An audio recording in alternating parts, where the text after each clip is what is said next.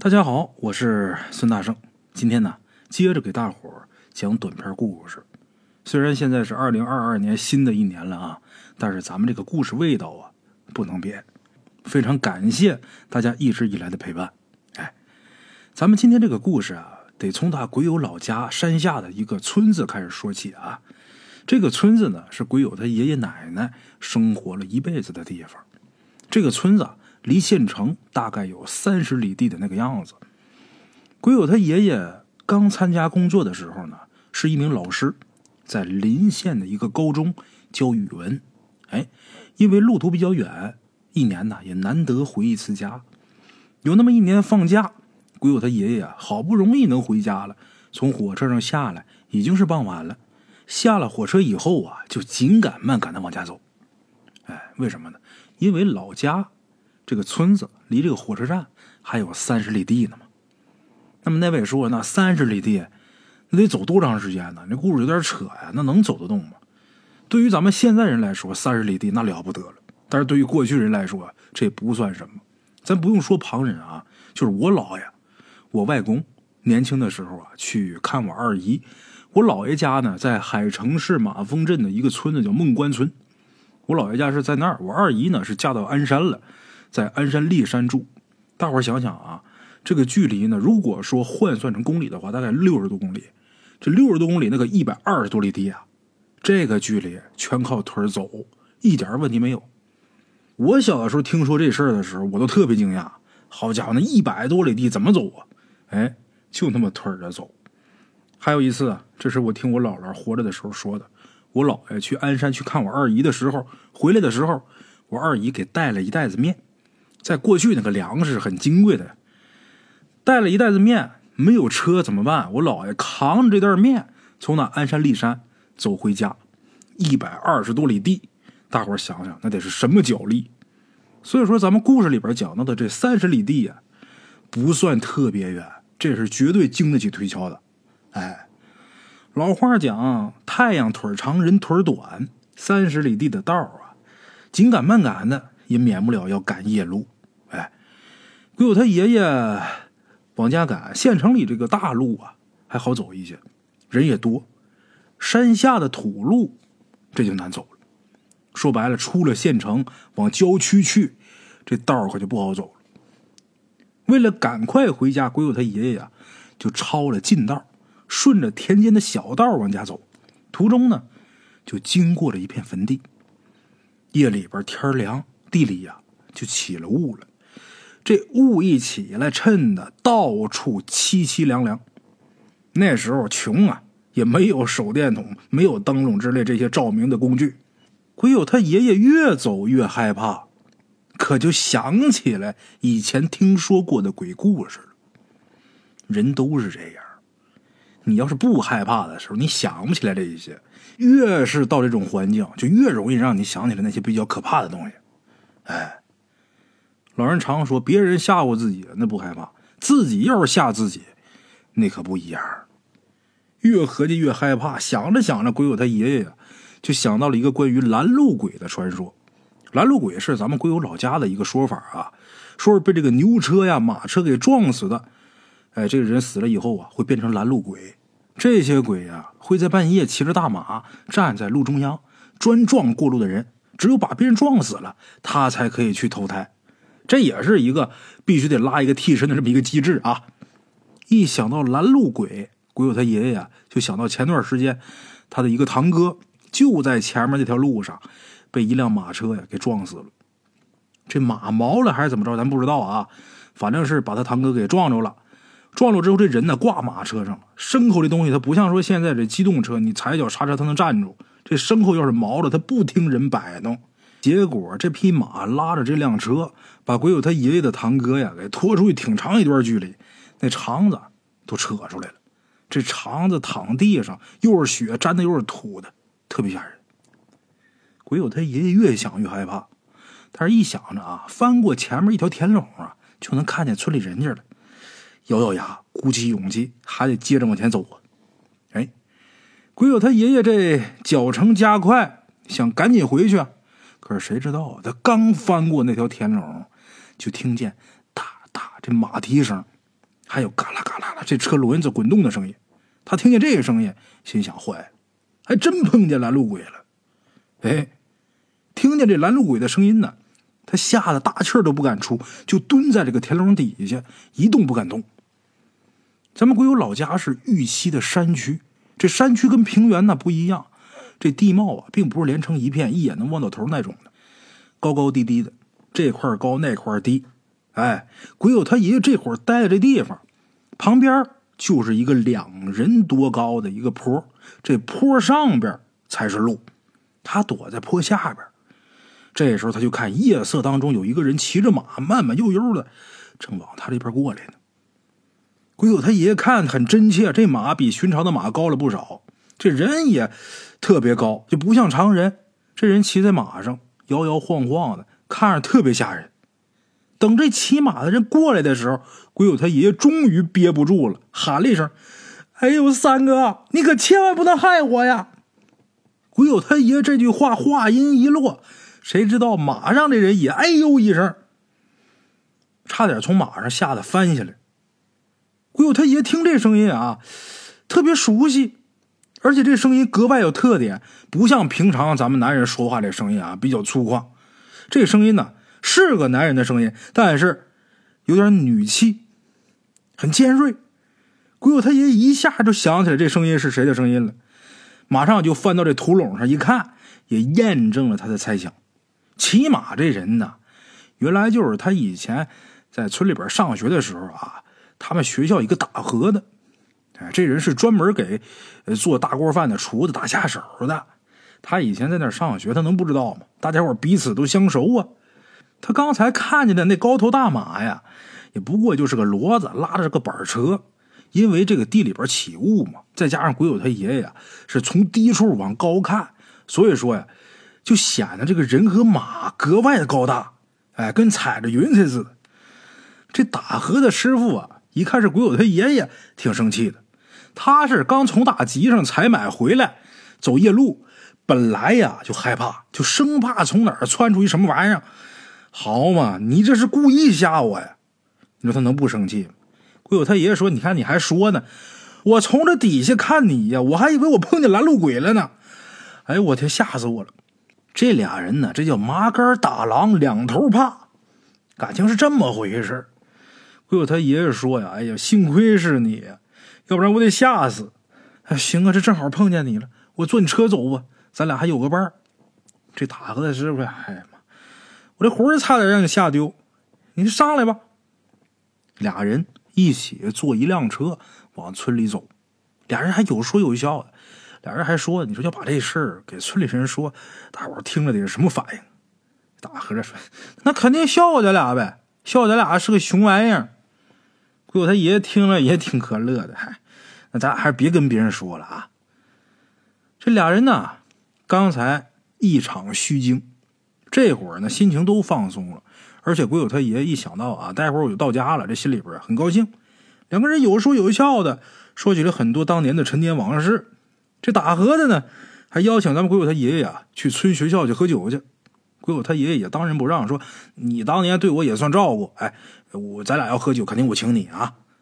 这俩人呢说了好多话，可是说着说着，这打和的可就不出声了。这打和的不说话，鬼友他爷爷也觉出来不对劲儿，也不吱声。怎么不对劲儿呢？这两个人呢，按说啊，聊了这么半天，走了这么长时间，应该早就到村里了。